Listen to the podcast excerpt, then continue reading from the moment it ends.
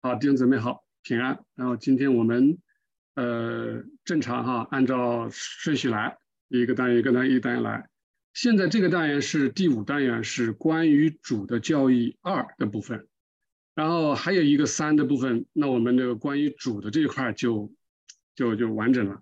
啊，这个第二单元，这个主的教义第二单元呢，呃，内容不太多啊，四十八到五十七节。但是它的里面的含包含的东西还是挺丰富的，而且有一些知识是我们以前还没听说过的。呃，主的一生就是不断的试探与得胜，啊，四十九是主甚至还受到天使的试探，然后是主如何担当所有人的罪孽，主受试探的用处，人的重生是主得荣耀的写照，然后是什么是复活，什么是救赎。然后是主不仅救赎了人类，还有天使。第五十六是如果没有救赎，啊，那两界就是自然界和这个灵界哈，所有的基督徒领域都会充满了不公和恶毒。然后最后一个就是，除非道成肉身，否则救赎无法被实现。作业我就不读了啊，我们都发给大家了。这八个题啊，还是一样，每一题的做答案都在文本里面。不会超出文本，啊，都在文本里面。呃，主的一生就是不断的试探与得胜。呃，试探与得胜这个词啊，在我们这里是不断的重复，也就是说，他的一辈子啊，在地地上一辈子，他就不断的是受试探，然后呢，试探得胜，是再试探再得胜。然后有几个这个要点啊，一。出于对全人类的爱，地主与地狱所充斥的，就是主他和地狱所充斥的什么呢？这种爱对自我的和对世界的爱做斗争。通俗一点讲，就是主跟地狱之间的征战、争斗或者斗争或者打仗都可以。就这种这场战争是不是一场？是持续进行，然后呢？那这种战争是怎么谁跟谁打的？啊，是两种爱欲，地狱就是对自我的啊，以及对世界的，也就是货色名利了啊。对自我就是我欲，以我为大了啊。这两个是主流，所有的地狱都主要有这两种爱欲构成。那么他们为何要跟主作对呢？啊，他为什么要进攻主呢？因为主他是对全人类的爱。他不是对自我的，他是完全对他人的爱，啊，完全是无私的爱，而且他的爱的范围比任何人都广，他是对全宇宙、全人类的爱。所以，因为这样的爱的冲突越大，那么的斗争也就越大了。第二个，他说爱的程度如何，试探的程度如何，若不是与这样的爱作对，那就不是试探了。那这个内容就解释了什么叫试探。所谓的试探，在我们这个基督教神学里面讲的试探，其实就是讲地狱跟，比如说，你说假设跟你我打仗，打什么仗呢？他为什么要打你呢？试探就是打仗。他为什么要打你？就是因为你跟他作对。因为地狱里面都说了，全部都是自我，啊，两种，它只有两种，要么就是世界。啊，就是满眼就看着世界，货色名利，要么就是看着自我，这两种爱就是世界的爱。那么他为什么要打你啊？为什么要挑战你啊？他就是挑战他的对手，就是他死对头。这两种爱的死对头是什么呢？我换一个颜色。这两种爱的对头就是自我跟谁打？啊，自我就是跟无我呗，就是没有我的那种人。啊，你是没有完全没我了。那世界呢？我老是看到货色名利，那对头是什么？就是你不看货色名利，你不看世界东西，那你看没看什么？你老是把东西给别人，对吧？你说你努力工作也是为了别人，你辛勤奋斗也是为了别人，你啥都是为了别人，这个他是最看不惯的，啊，自我就是最看不惯无我。你说你没有我，完全是为了别人，为了为了这个主，对吧？奉献一生，啊，你说是为了这个邻舍，为了你的这个社区奉献一生。他就一定要把你怎么样？把这种想法，把你的这种想法给灭掉，把你这种意愿给灭掉，啊，你为了这个意愿而去找了很多的理论来支持，他也把你灭掉，想尽设法来灭掉你，告诉你你不要这么做，没必要这么做，或者说你这么做是没有什么意思的，啊，用尽任何办法就打这个仗，那这种战争叫什么？叫叫试探，啊，我们简单形容就叫试探。所以说，你越是爱，也就是说，你越是爱别人。啊，越是不爱自己，越是无私，越是爱邻舍，那么呢，你这种试探的程度就越大，啊，他就对你挑战的程度也就越大了，啊，这叫试探。所以，有的人是经历不了的，一辈子也经历不了我们这个所讲的试探，啊，因为他他站的立场就是这个立场，他也就是说，他我跟地狱就是一伙的，啊，是不存在地战，他们是一个战壕的，啊，是战友。第三。毁掉一个人的爱，就是毁掉他的生命，因为爱是一个人生命。也就是说，地狱为什么要挑战，或者是跟主去征战，以及跟跟从主的人征战？比如说，我们就属于跟从主的人，他为什么要跟你征战？他就是要毁掉你。为什么？因为他毁掉你的爱，他让你不可以去走这种路，什么去全心爱主啊，啊，什么去爱邻舍如己啊？你走这条路，他就跟你作对，啊。那么呢，当你把你的这种爱欲毁掉，最终你放弃的时候，你说我还是随波逐流吧，就这样，那么其实也就是毁掉你这个生命，啊，也是走向了所谓没有生了，那就是走向了死，啊，也就是说你进入他的团伙，你被拉到地狱去了，啊，就是讲这个意思。第四个就是讲我们的主，他从童年开始，啊，一直到最后十字架，啊，他的一辈子。啊，他在地上的一辈子就是不断的被试探，然后呢，不断的得胜，这样不断的重复，啊，不断的重复，这种过程在福音书里面讲的似乎不太多，啊，比如说在四十天旷野的试探，在克西马尼园的试探，十字架试探，以及十字架之前啊，被这些犹太人给他们吐唾沫，对吧？鞭打，啊，就凌辱等等。这一个人讲的讲的内容加起来，好像你也不过两啊两张纸已经讲完了，但是在旧约里面就太多太多。为什么？因为旧约里面但凡讲到战争，啊，讲到征战这些东西，最里面的意思其实都是跟主有关。也那跟主有关是跟主的什么有关？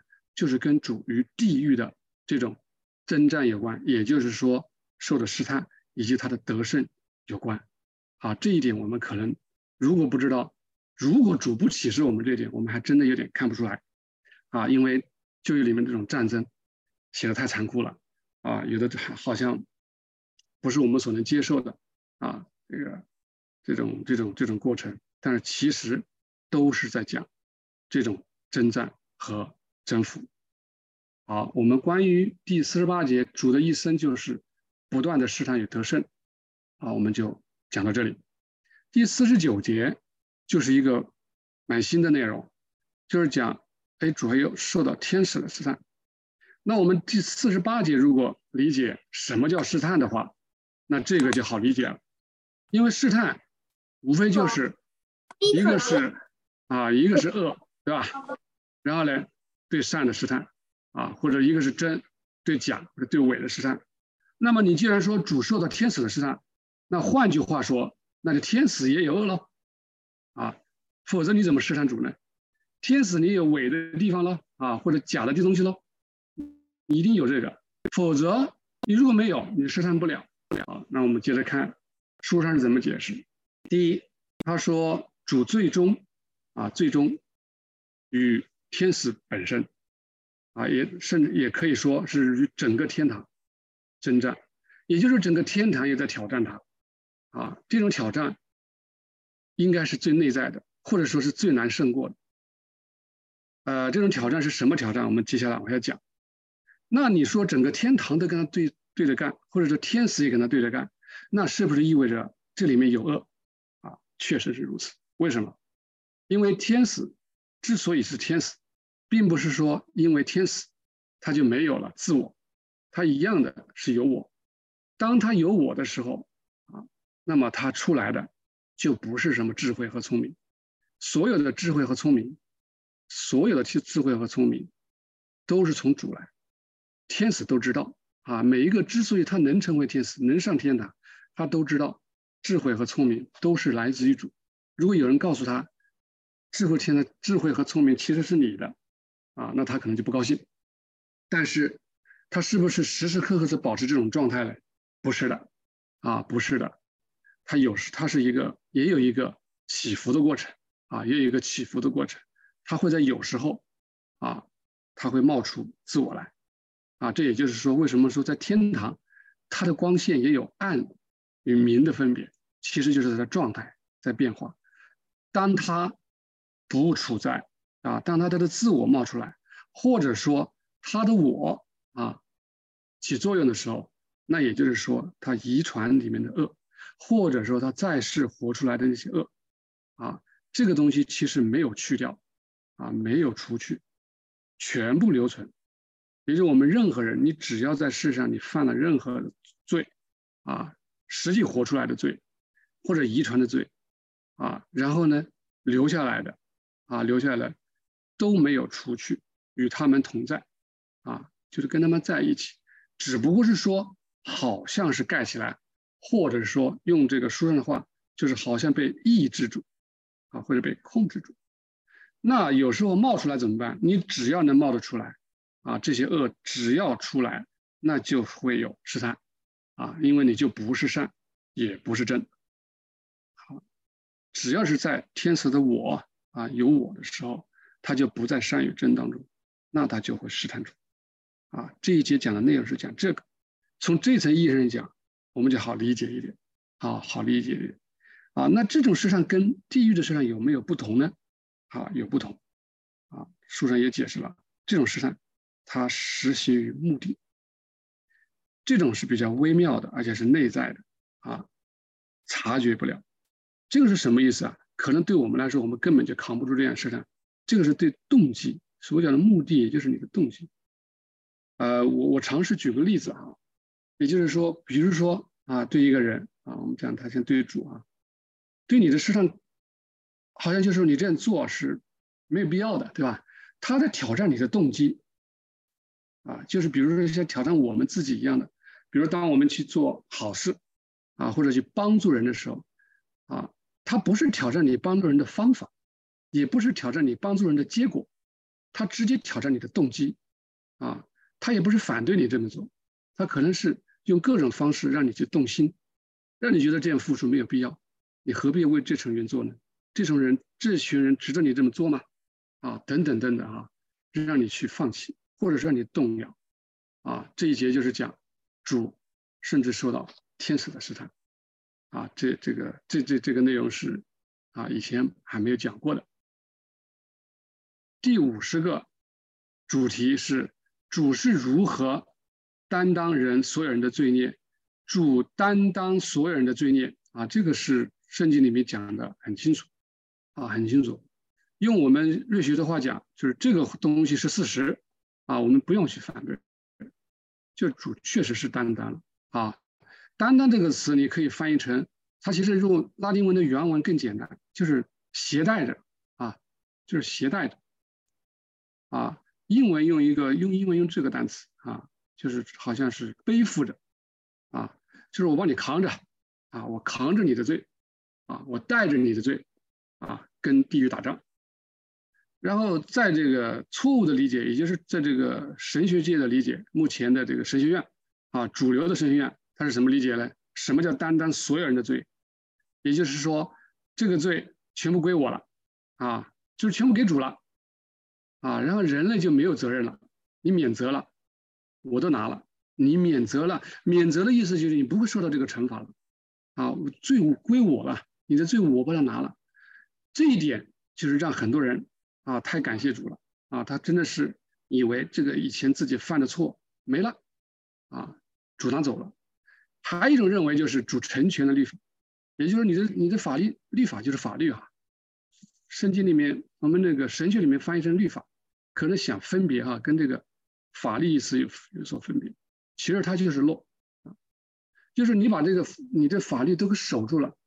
把，圣经上所有讲的这些法律，你都守住了，啊，你既然已经守完了，那我就没我的事了，啊，那有一个人啊，这人叫耶稣，他把你所有的法律都给你守全了，啊，他想理解的意思就是说，那你就惩罚不了了，啊，但其实这个惩罚是惩罚不了他，对不对？是他守住啊。但是呢，错误的理解认为，啊，对人类的惩罚已经没了，啊，你你惩罚不了我了，啊，只要我相信主这么做了，你就惩罚不了我。这种错误啊，蔓延的程度是很严重的。而且神学界还有很多的用各种各样的理论来支持这样的这样的理论啊，越说越神乎其神，越说感觉它越有道理，好像它就是真的一样啊。这样，所以很多的基督徒也因为这一点啊，他出于这种感谢啊，出于这种心情的感激，好像自己真的没有了，此刻他就在天堂了，因为他的罪没了啊，这是错误的理解。然后第二个就讲到了啊，那就要正确的理解是什么呢？他说担当罪孽是个事实，确实是这样的。但是你要正确理解，确实这些罪孽啊，它是带着我们之前的课已经讲过很清楚，它是从玛利亚肚子出来的。只要是从人的肚子出来，对吧？母腹里出来的人所生的，就一定带着遗传之恶。他这里面所谓的担当罪业，就是说他的外在人里面确确实实。有着这些罪恶，你人有的基本上他都带着，但是这些罪恶你不能说是主的，只能说是我背着你，啊，你就像我我我扛着包袱一样，我扛着这么个重担，啊，这个重担压得我喘不过气来，啊，所以经常讲到在就业里面经常讲到这种啊，担当疾病，担当痛苦，啊，担当人的过犯，让新约里面他被刺透，啊，被鞭伤，对吧？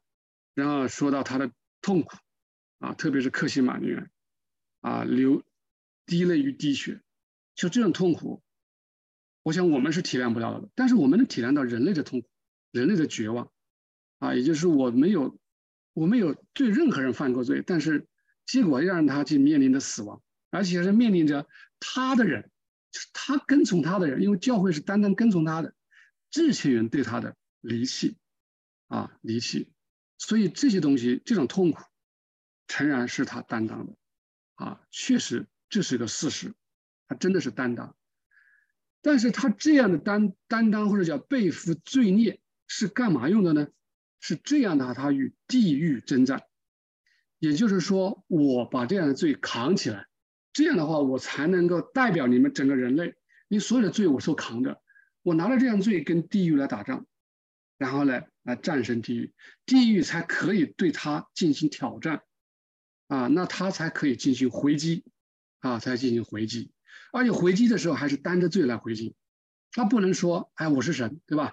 那我是善本身，我吹一口气你们就灭了，啊，不是这么简单的意思，他是像我们人一样，像我们人一样，他也是带着罪身来，啊，带着这些背背着这些罪孽来跟地狱打仗的。所以，他通过这种方式，他最终是赢了啊！最终赢了，那他就救赎了什么人？接受从他来的善啊，就是良善、真或者真理的人啊。比如说你我，如果我们愿意接受他的良善与真真理的话，那么通过他这样的行为啊，他背着罪孽来与地狱征战，最终得胜，那就他把我们救了啊，那就把我们救了。那他为什么不救全人类呢？啊，他巴不得把全人类全部救，一个也不要漏掉，这是他的愿望，啊，这是他的愿望，他也盼望我们能继承这样的愿望。但是有人不愿意，他不愿意，他不相信，他觉得是开玩笑，对吧？你干脆你就给我证明出来，对吧？你让我看到我就信，或者说他觉得是天方夜谭，啊，怎么救我？不需要你救，我活得好好的，啊，所以说他只能救什么人？就相信他，相信他的意思就是说，只能接救那些能接收他的善，能接受他的真的人，这是担当罪孽的啊一个呃这个呃用途或者一个理解方式。另外一个还有一种就是他把恶与伪啊，恶与伪的意思也就是罪恶啊或者邪恶，伪就是伪谬啊，你或者是假也行，没关系啊，所谓真对伪嘛。就是将恶的与伪的东西从哪里啊？从这样的人，就是接收善与真的人，从这里面把它驱走那也就是说，我们假设啊，这个这是我们本身啊一个工具一样的。那如果我们接受啊从主来的善与真，就好像接受一个生命河的流一样，对吧？接受它的话，那也就是把其他的这些跟这个不一样的东西啊，杂质啊、污秽啊，那就把它怎么样冲走了啊，赶走了啊。我们这么理解就简单一点啊，赶走了。那也就是说，这个工具就被主或者从主来的善与真，他所控制住啊，所控制住了。也就是你是他的仆人，或者说你甘愿听他的啊，你甘愿跟踪他，啊，你认为自己什么都不是啊，甘愿跟踪他，这个是单单罪孽的正确解释。好，这一点我们刚刚说过了，就不重复，就是主对。就主受这样的试探，单单罪孽与地狱征战，啊，他所受的痛苦，啊，这种东这种话语在旧约里面特别的多，啊，特别的多。好，我们讲第五十一个主题，主受试探有什么用处？啊，主受试探有什么用处？首先我们要知道人受试探有什么用，就是我们受试探有什么用，然后我们再来看看主他作为啊神性之人，对吧？或者真正的人。他有什么用？我们来做个比较。然后，首先第一个，他讲明了一个观点，前提就是真与善的结合啊，真与善要结合的话，唯一的方式就是试探啊，就是通过试探。那么对主来说，其实主在身在地上，他经过这么多试探，他最终的结果也是与善结合。这个善只是叫神性之善，或者神性良善。也就是说，我们圣经里面讲的“父”，啊，用“父”这个词来形容，啊，与父来，啊，讲真理就是讲子，啊，子一般都是用来表示真理，就是神性的真理，它最终与神性善的结合，只能通过试探。那对我们人来说也是如此，啊，也是如此。除了试探，就没有办法完成软化。这个词需要解释，什么叫做除了试探？没办法形这个完成软化，也就是说，人本来是刚硬的啊，这个它是对抗的，对抗的意思就是它像一个工具一样的，它这个工具啊，我用什么词来表示呢？我用这个啊，对抗的意思啊，这个来表示对抗，好吧？就是我是尖尖的，我是刺着你的，我不接受你啊，我是对抗你的，是刚硬的。然后呢，从主来的善是一直流入你，不管你是刚硬的，你还是接受的，它从来没改变。啊，圣经的话就是，他从来叩，一直在叩门，从来没改变。也是我们最里面主一直在召唤，一直在流入，啊，也就是善一直在流入。他流入了，他希望他能安排。啊，主是与每个人同在的，只关键是人是与不与他同在。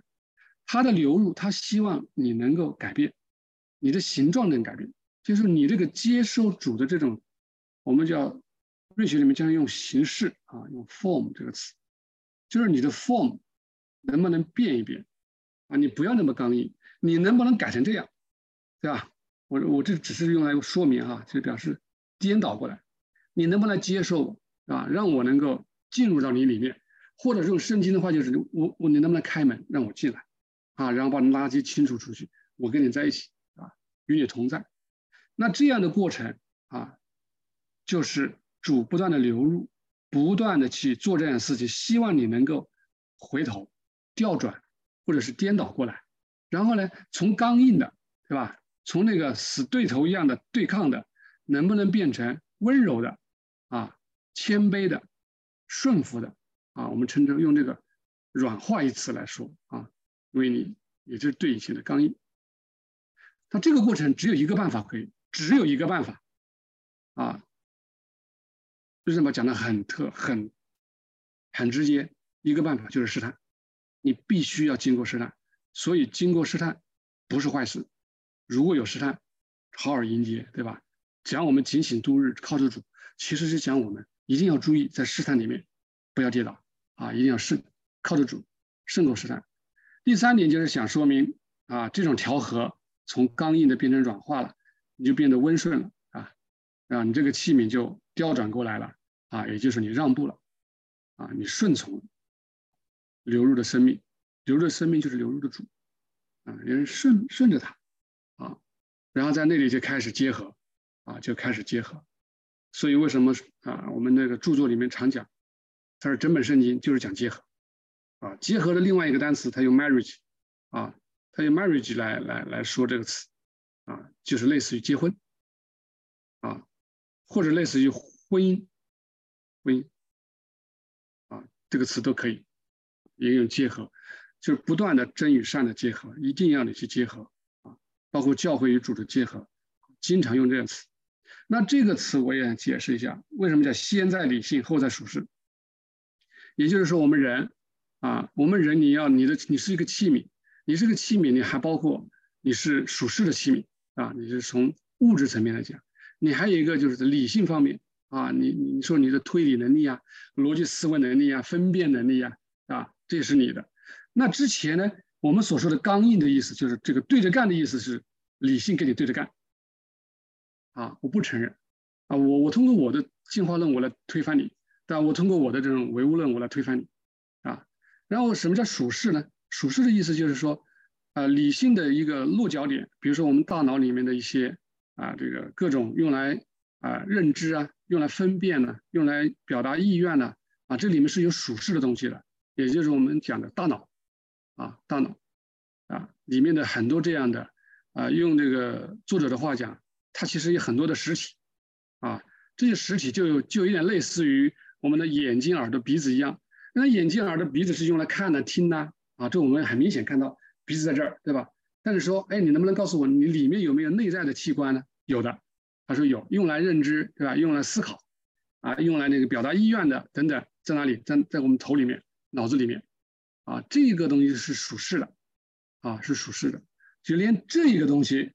都需要都会有一个更新，啊，都会有个更新，都会有一个调整，啊，这样的话，试探其实就是让人重生的唯一办法，啊，接着他讲他是试探而重生，啊，经过试探而重生，所谓的重生就让你变成一个新人，啊，你所有的你的理性也好，属实也好，你的东西跟以前不一样的，啊，不一样的，不单是思想上不一样，就连你大脑里面的。物质层面的大脑里面的结构可能都有所调整，但这种调整我不明白是什么调整，啊，因为我不懂这些东西，啊，就是里面的这种结构会发生哪些改变，肯定是有所改变，啊，所以它变得柔和、谦卑，啊，单纯，这个词很好，变得单纯，像小孩子一样，啊，所以我们说判断一个人是不是新人，你是不是个新人，你是不是个重生的人，啊。这个是挺好的，谦卑，大叔上次讲的这个谦卑啊，柔和，也不再那么刚硬了啊，单纯，这就是讲的试探的用处，试探就是干这个事儿了。好，那我们就回到主，那对主来说有什么用啊？主是不是也是重生啊？他重生跟我们一样吗？啊，他说主通过最严峻的试探，那跟我们不一样，程度不同。然后呢，让它里面一切归入秩序。哎，这跟我们也是一样，我们也是归入秩序，啊，没问题。他说，但是有一个不同了。他说，直到他从母亲那里获得的人，啊，取所取的那个人毫无存留，这个我们做不到，啊，我们做不到，我们没有办法，对吧？我们没办法，我们很多东西还是留着，特别是呃，对吧？不管是遗传的，还是我们的。际上实际做出来的，啊，那些恶性啊，那些恶的东西，他还是保留。他因而他不像其他人那样，就跟所有人不一样。哪一点不一样？他说他不是成为一个新人，啊，而是怎么样，完完全全成为神性了。他是完全成为神性了，他是完完全全的神性，啊，而我们只是一个新人，啊，所以这一点是不同。但是呢？从这点我们也知道主受试探的用处在哪里，那跟我们有点类似，只是受到试探的程度以及最终归入秩序啊，他是把这个人全部去掉，啊，我们不是啊，我们还是有东西保留。第六个是讲什么啊？这个讲到我们主在地上的时候，他经历了两种状态啊，经特别是读福音书，我们经常听到或者看到主跟父祷告，好像跟另外一个人祷，然后呢，总是说啊，好像跟另外一个人说话，对吧？感觉他好像就是一个老爸啊，一个儿子啊，真的一个儿子一个父，好像在对话一样啊。然后有时候还看到他软弱，比如说他哭了，对吧？还说他哭了，对吧？什么哭了，他也会饿啊，他也会累啊，然后他还睡觉，在吃东西，像这些东西啊，还他还会痛苦，等等等等。其实这些东西就是他处于什么状态？处于被试探的状态，也就叫虚己的状态啊，也就虚己状态。那么这个荣耀是什么意思呢？荣耀就是他胜了试探，或者说他与父合一了，就完全胜了试探啊，与父合一，这两个就成为一。啊，不是两个人，对吧？是神性良善和是神性真理的完全合一。那处于合一的状态下，它就不存在两个人了，啊，就好就是好像自己跟自己说话，啊，就是说解释一下，啊，他受试探胜过试探，他在不断的经历虚己，啊，倒空的这么一个过程，以及他得荣耀的这么个过程。而且这个荣耀啊，这我没有没有解释它是最终的荣耀，就是荣耀的时候，你看他跟。对话的时候，他说：“求你荣耀我。”他说：“我要荣耀你，我已经荣耀你，我还不断的在荣耀，对吧？”也就是说，这种试探得胜，试探得胜，试探得胜，直到最终完全得胜，十字架的试探，终极的试探啊，他最终完完全全完全荣耀，也就是将他的人全部神性化啊。这个神性之人，就是我们的主耶稣基督，他是我们独一的真神。第五十二个主题是讲人的重生与主的得荣耀的写照，啊，这这个写照一词，啊，其实它的原文应该原文翻译的有点，如果原文翻译就有点生硬，就是像，啊，就是这个意思。也就是说，你这是一个人照镜子，对吧？你就是镜子里的像，啊，你就是我。也就是说，我人人重生跟主动要得荣耀。这个是类似的，很像的，啊，很像的。那么这一点对我们来说真的很重要，啊，也就是说，主在地上走所一生所做的过程，所走的路，那也是我们要走的路。主定十字架，我们也定十字架，啊，他这个十字架，我们跟我们的十字架，我们打个引号，啊，也就是说，他受试探，我们也受试探，他受最终的试探，那我们也是不断的往上，往上，往上，要看到你最终能顶得住什么试探。最终能达到什么试探？他所经历的过程也是不断的虚己，不断的倒空自己。我们也是一样，不断的虚己，不断的倒空自己的过程。我们是在做减法，不是在做加法。然后呢，主在地上是怎么走过来的？他是先下埃及，也就是先学知识，先从属世开始，然后呢再回来出埃及啊，一定要出埃及。那我们绝大多绝大多数人是出不了埃及，下埃及它很简单，对吧？他知道属世的东西很简单，属世的荣耀他也求，这些知识他也知道去学。但是呢，知识是好的，不是坏的，是因为你要进了埃及，你要出来把这些知识往上提升，你要通过知识往理性上提升，再从理性往灵性上，也就是从往属灵上提升，你要跟着主一样去学。他也从小去教堂里去学的，犹太人会的，学圣经，他圣经够熟悉吧？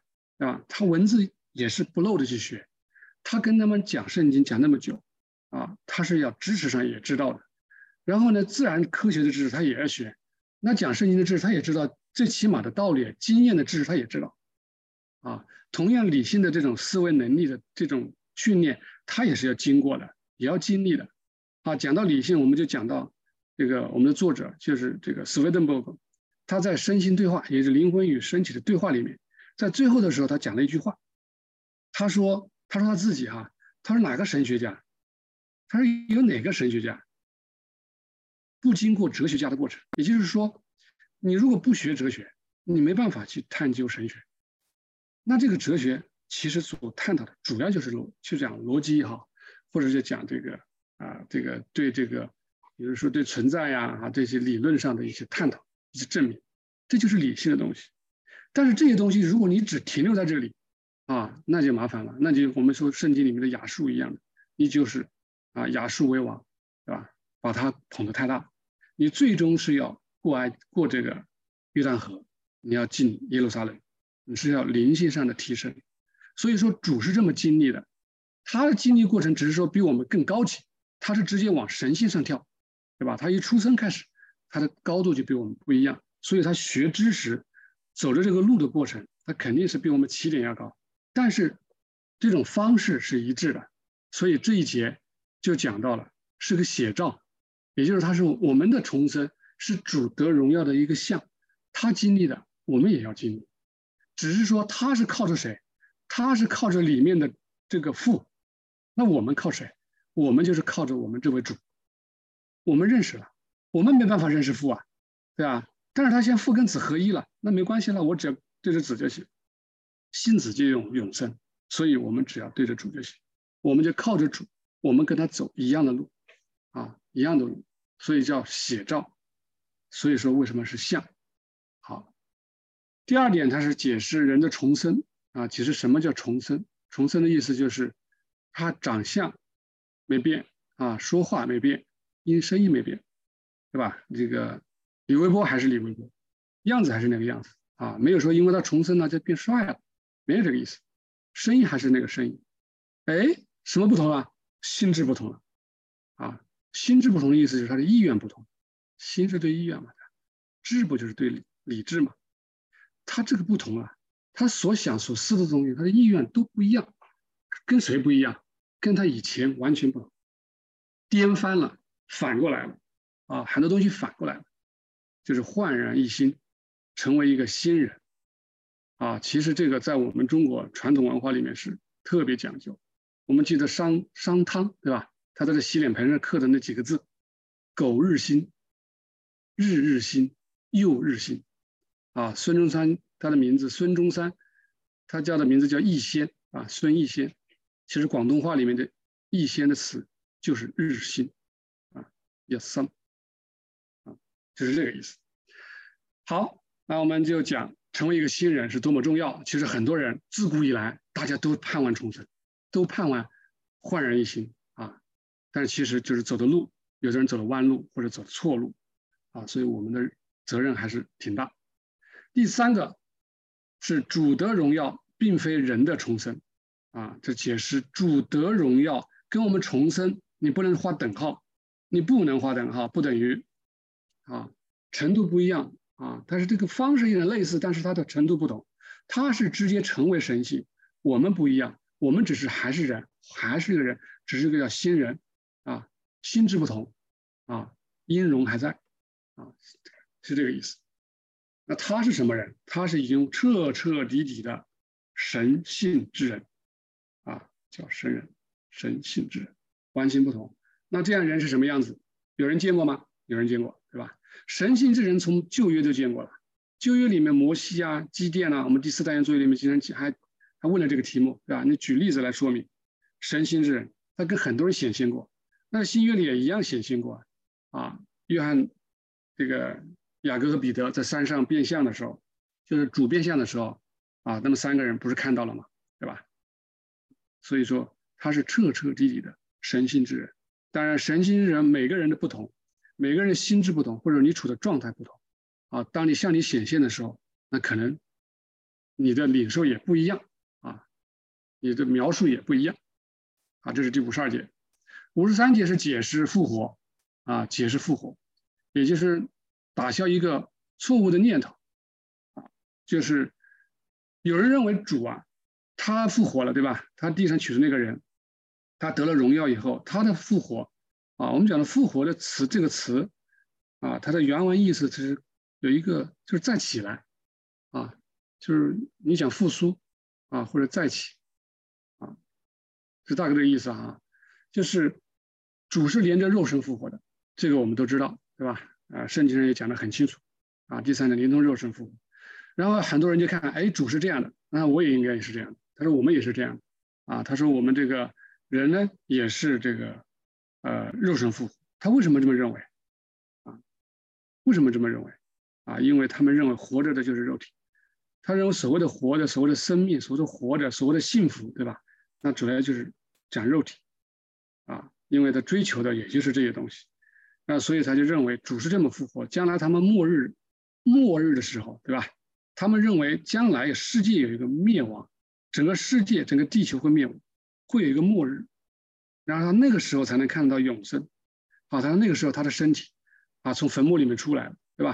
他的肉身又活了，啊，很奇葩的想法，也就是说已经被蛆虫已经已经吃烂掉了，对吧？或者有人可能被火烧了没了，他认为啊又来了，啊又把它带上，他为什么这么认为？他认为只有这样才，啊，用我们通俗讲，只有这样才叫活着，啊，如果你只告诉我灵魂活灵魂活着，他觉得好像不过瘾，他认为那个不真实，他认为活的是肉身，肉体活着才是真正活的，肉体幸福才是真正的幸福，肉体永生。啊，才是真正的永生。好，这个是讲一些错误的想法。然后第二点，我们要注意的就是想主的肉身啊，主的肉身，我们不要理解成我们现在的这种氮氢氢，这个碳氢氧这种物质的哈，就是我们这种物质的肉身。然后它这种肉身是神性实体的肉身，或者叫神性实质的肉身。我在这里把拉丁文的原文拿出来，也是想告诉大家我们在翻译的时候要注意的事项。这就是。这就这个话是肉身啊，肉身，然后呢，这个是现在啊，这是现在的意思，这是他自己啊，这个肉身他自己啊，不是他的，一定就是他的，他自己这个肉身，这个是不 no 啊，不是现在不是什么了，不是这样的了，这个是物质，因为类似于 material，它不是这样的了，而是这是这个是转折，而是什么样呢？啊，这下面是关键，而是这样的。这个词不用理它，是“是”的意思，而“是”是什么样的？这个词我们经常见是讲神性的，神性的，是个形容词，是个形容词。这个词也是个形容词，这样讲，就类似于我们英文的 substantial 啊，它就是讲实体的，实体的，或者是讲机体的也行啊，机制、机体、实实质的。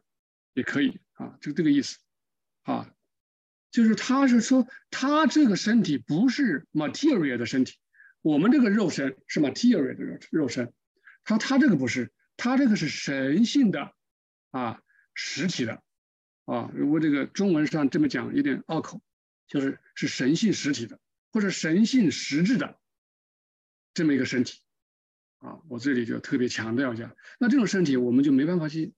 啊，因为我们只懂得这种物质的，对吧？反正反正它肯定不是物质，物质是没办法穿门而入的，啊，它是直接穿门入的，不会突然不见了，啊，那是不可能的。好，但是它又不是跟灵又不一样哦，它跟那些啊天使啊或者是善灵恶灵灵又不一样哦，啊，那些是没有肉身的，啊，就没有这种这个这个这个这个肉身的，主是有的，啊，主是有，只是这个肉身不是我们物质的肉身，啊，是神系实体的肉身。好，第三个。就是我们刚讲了，不讲不重复了，啊，四个也讲过了，啊，五个也讲过了，五个我要补充一点，就是末日，很多人认为末日就是一定是世界末日啊，但是他很漏掉一个东西，他不知道自己的死，啊，人死就是盖棺定论，其实每个人的死亡就是他的末日，啊，这个理解可能好一点，也就是说你不要等着说世界灭亡的末日才看到永生，永生不用那个时候看到。啊，书上还特别讲到，他说，现在很多有哪个人，他说他用反问句问，他说有哪个人说，就是小孩死掉了，他不会说啊，你上天堂了，对吧？啊，总是说这个人死了以后说啊，不用担心，他他会怎么怎么样上天的，啊，那往往在自己碰到自己读圣经呢，去教会讲的是，他一说到这个永生，就认为啊，只有世界末日的时候才看得到永生，啊，这个是五十四讲复活。第啊五十三讲复五十四讲到救赎，啊讲救赎是干是是什么理解的，啊是什么理解？首先第一个，它名词解释什么叫救赎？救赎就是对地狱的征服，天堂的调整，并借此为着一个全新的属灵的教会，啊这个教会不同了，是属灵的教会，也就是这样讲咱们，啊咱们这个教会为他做预备，啊再讲一遍什么叫救赎？就是征服地狱，调整天堂，为新教会预备，这个叫救赎，啊，只是说救赎怎么救赎，啊，过程怎么样，啊，是如何完成，对吧？如何完成？然后第二，呃，在圣经里面经常讲到，啊，这个这个词用的是最多的，耶和华的日子，或者说当那日，对吧？总是讲痛苦之日、那个时候有愤怒、发怒，耶和华要施什么样啊？要报仇、要毁灭等等，有战争发生、喧闹的日子，这些通通的话都是讲主的降临，啊，都是讲的主的降临。我们切莫把它放在历史里面讲，切莫认为啊，哪怕它是个真实，哪怕它是个真实的历史，确实在世上地上发生过，我们也不要把目光盯准这个历史事实，这个跟我们关系不大。啊，我们要的是里面的意思，但是呢，必须得有外面的意思给它怎么样带着啊，叫承载着，它是一个承载，它是一个，就好像根基啊，你你你你没有它在着啊，你就流失了啊，我们也找不到里面的意思啊，所以说这个呃这些所有的话都是讲到这个主的降临，主的降临干嘛？就是讲他来救赎，就是讲他来拯救啊，讲他来拯救。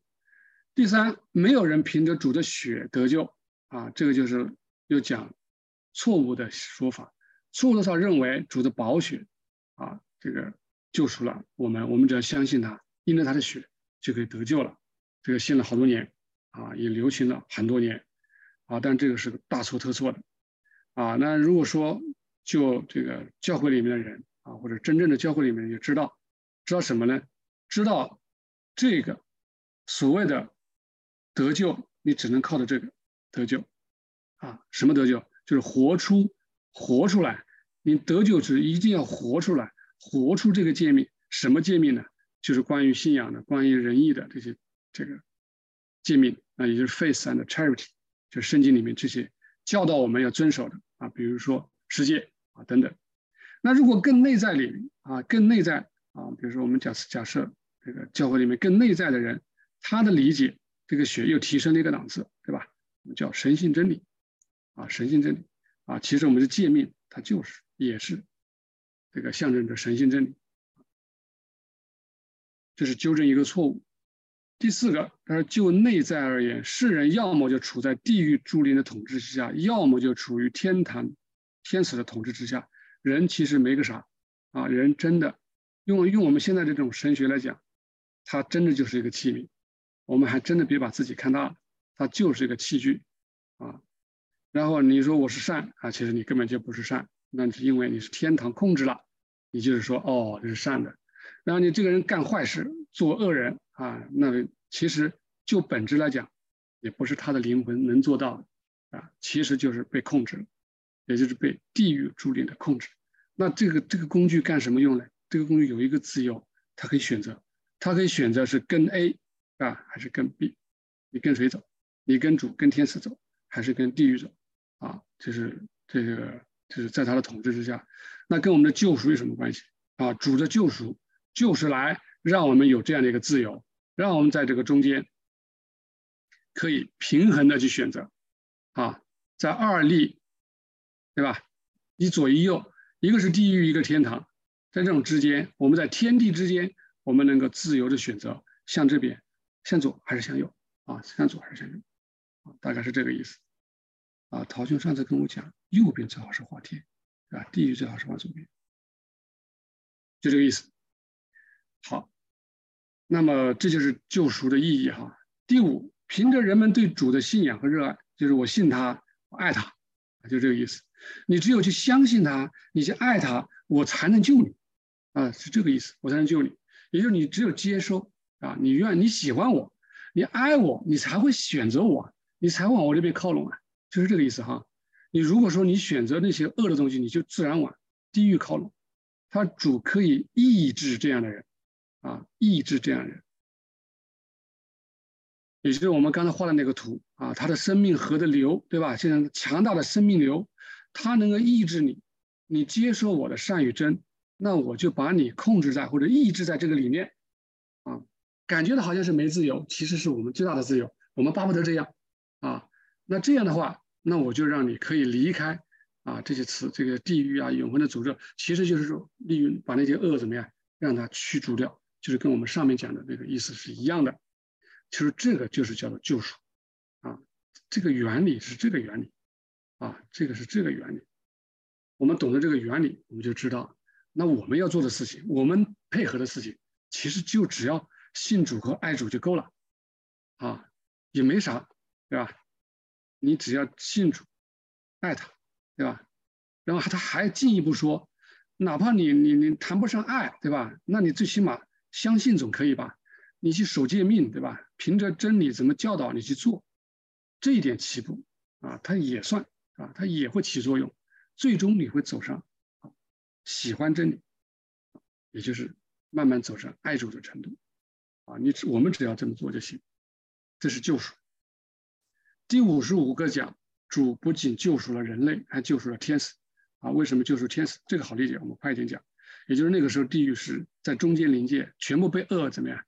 就主来之前啊，被恶给控制住了，啊，这种恶主要也来自于基督教的这些神职人员或者是牧师、传道人，他们的这种力量，啊，带领着很多人不明是非，或者说中左右摇摆，很多人他自己是掌握不了的，他就跟着一帮人走，啊，羊跟着牧人走嘛，啊，你看现在那些什么叫唐从容啊，等等等等，啊，那些大的什么牧师，对吧？他们带领了很多人，你想这些人上去以后，还是很有感召力的。啊，感召力的，然后呢，那个恶就不只是扰乱了底层天，还攻击中层天，啊，这就好像一个人一样的，一个人一样，天堂啊，上面的天堂啊，就好像分的一样，然后呢，教会是构成这个人的腿和脚，啊，然后书上说中间的，是吧？底层的，底层的就好像杜甫，啊，还有这个这个胸啊。这个上面呢，那就是中层天，啊，这是底层天，啊，头可能就是讲，啊，最高层天了，对吧？啊，教会是跟它连在一起的，啊，就如同一个人，啊，这是个整体。然后呢，把你教会攻倒了，啊，教会攻倒了，就是地地震动了，地垮了，对吧？地被污染了，变成荒野了，也就是中间理解没了，那么它往上攻击，就好像得了传染病一样，啊，一点一点的怎么样，往上传染。啊，结果把你整个这个中间理解攻击。好，他说，如果是这样的话，如果不救赎，啊，那你连天使也能。他说，这就是这个意思。啊，他说这点我想说的就是，他说这是第一次降降临，对吧？完成救赎。他说类似的事情，如今由主完成，就是讲第二次降临。那也就是讲啊，一七五七那次降临，也就是新教会的建立，其实也是啊，也是这样的。也是在做这样的事情。他说，第一次降临是因为什么降临呢？那是因为偶像崇拜、巫术和对圣经的歪曲。说白了一点，主要就是指啊，在犹太人当中这种堕落、歪曲圣经。第二个，第二次是怎么堕落？为什么会有地狱增长的这么厉害呢？啊，这是因为基督徒啊，打了引号的基督徒，所谓基督徒，什么啊？既包括那些沉浸于自然主义的那些，还包括那些。三位一体了，你来了。从永恒就有三个神性位格，也就是说，从永恒就有一个儿子生出来了。啊，上次主日讲到，特别讲到这一点，他们就坚定如此，然后认为主的受难就是救赎。啊，他说钉个十字架，他就是救赎本身。啊，我相信他就 OK 了，就完成了。还有宝血洗罪了。啊，这些虚妄的信仰来歪曲圣经的那些人，啊，这是这是一大串的解释啊，这一个破折号的。一他这样解释，解释基督徒多啊，写基督徒是因为这些基督徒太多了啊，也就是启示录里面讲的龙以及他的两个兽，都是讲这样人，这样人导致地狱的势力在中间临界庞大，所以才有了第二次降临啊，也就是人子再来，也就是主的真理再写啊，透过呃 New Church 的这个启示。呃，第四个我们讲过了啊，构成不同部分啊。哎，主自己看到没有？主自己是这个人的灵魂和生命，这就有意思了，对吧？其实这个人就是主自己，他是灵魂，然后三层天、二层天、底层天教会，然后一起构成怎么样？这么一个人啊，这个人，也就是我们为什么说我们跟主，我在主里面，主在我里面，我们一定要顺从主。就像身体顺从灵魂一样。第五十六，如果没有这个救赎的话，那么这两界啊，所两个世界就是讲，一个是自然界了，一个是灵界了，两个界，所有的基督徒领域都会充满着不公与恶毒，也就是全是恶了。这个原理其实很好推理的，为什么呢？因为人只要死了，他现他要进入灵界，进入灵界以后，他开始就无所限制，也就没人会控制他。你可以想去跟你死去的爸爸妈妈、兄弟姊妹，对吧？啊，妻子、丈夫等等，你是可以见面的、交流的啊。我想看看我死去的那些朋友、亲友，对吧？那个人可以的，然后那个人就会带你去做客啊，然后帮你去带到各个地方，对不对？带到各个地方，也就是你很自然的就会去认识这些人，很自然认识这些人，带带到各个社群去。我们知道中间临界就是各个不同的社群，对吧？你带进去了，一带进去了，麻烦了。为什么？那里的人都是有问题的。他这里讲的就是基督徒哈，讲的就是基督徒，都是讲这些人啊。他是讲这些基督徒都是我们上面所讲的那些人，看起来都是绵羊，他也敬拜，是吧？他也唱诗，他也讲道，他也跟你讲很多主的东西，是吧？然后呢，外看是绵羊，内心像豺狼，啊，也就是说他没有重生，他没有改变。他只是说，啊，还在坚持那些旧的虚妄的信仰，他并没有通过真理，没有单单单一的跟从主，啊，或者说他根本就不相信神，因为他没法信神，他的神是个描述不出来的，啊，那这样的话，你就是哪怕你是再追求虔诚的人，你也会被他们腐化，啊，那个书上举的例子就是说。你就好像你老是长期待在妓院里，跟那些啊那些男男女女们在一起，看得多了，你就从小受教育了。你觉得这种伤伤风败俗的男女关系这种事情无所谓，什么一夫一妻对他来讲是没有意义的。你长期待在一个贼窝里，你觉得偷点东西是很正常的事情，对吧？在丐帮混混多了，一出生就在丐帮啊，长大了你说你也很容易成为一个，对吧？丐帮的这个偷点东西算不了什么，啊，就是很容易腐化。基督徒，你只要是去到临界，你很容易被腐化。他说，一切恶都有传染性，一切恶都有传染性。啊，我们如果能有好的环境，好的环境意思就是能够不不是像书上所说的，不要老是待在那贼窝里啊、妓院里、赌窝里，对吧？啊，这种地方啊，尽量的我们是离得远远的啊，哪怕哪怕安静一点都好，贫穷点都无所谓。第三，假如没有主成就的救赎，没有人能得救，天使也就没办法存立在一个完整的状态中。也就是说，他可能会受到攻击，也会受到腐化。啊，任何一个人啊，这里我特意把它写出来啊，任何人，你要免遭灭亡的唯一避难所，唯一避难所，就是在主里面，就是在主里，因为所有的征战都是主在征战，根本就没有你的份。啊，没有说你把地狱战胜了，你把什么罪给克制住了，没这个事，这个是说法，本来就有问题，从头到尾都是主在征战，啊，我们只要做一个事情，就是躲在主里面，我们只要像一个温柔的小绵羊跟着牧人，我们只要像一个小小鸡，啊，跟着老母鸡就行了，你不要说你能够去，啊，跟坏人作战，啊，跟才能做做做不了。第五十七，也就是最后一节，他说：“除非道成肉身，啊，除非道成人，否则救赎没有办法。”啊，这个题目好像我们讲过了，啊，第四十节的时候很详细的讲过，啊，为什么要道成肉身？啊，为什么道成人？他讲了，就是耶和华神，嗯，他没办法接近地狱啊，啊，这个接近地狱就有点像太阳接近地球一样的，啊，瞬间灭亡了。这种无限怎么跟有限待在一起？我怎么跟他打仗？对吧？我怎么去战，去去把它征服？征服不了啊！你更别说进入到这个地狱了。他说他是在最纯洁和最初，他是啊，他是初啊。然后呢，如果耶和华在这样的自身中向那些地狱里的人吹一口气啊，他用这个词来形容哈，他们就瞬间灭亡。也就是说，如果说他没办法接近，那人救赎也做不了，对吧？也做不了，也谈不上这种事情，做不了。所以说，第二个在讲主与地的征战，不是靠着推理和辩论，啊，不是说我抛一句经文来，啊，你来个经文，啊，你跳啊，啊，经上不是说了吗？拖着你的脚，啊，然后我也来经来句经文，啊，说了我们不要试探神，那就不是那么简单的事儿，啊，不是拿一句话就把他打败了哈，啊，不是这个意思，啊，不是口头征战，这种东西是，啊，不是叫征战，啊，这样的征战是没有任何效果。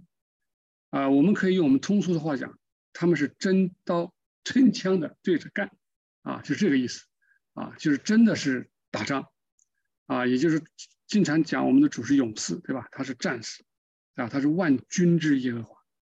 然后要打仗的时候，他经常讲到他是怎么打仗，很多人都是来那些人物都是来讲他的，啊，他如何的征战，这种过程是是一个很激烈、很真实，而且这种征战是很残酷的征战，啊，残酷的征战，我们切莫去尝试，认为我们自己可以去打赢地狱的任何一个魔鬼或者撒旦。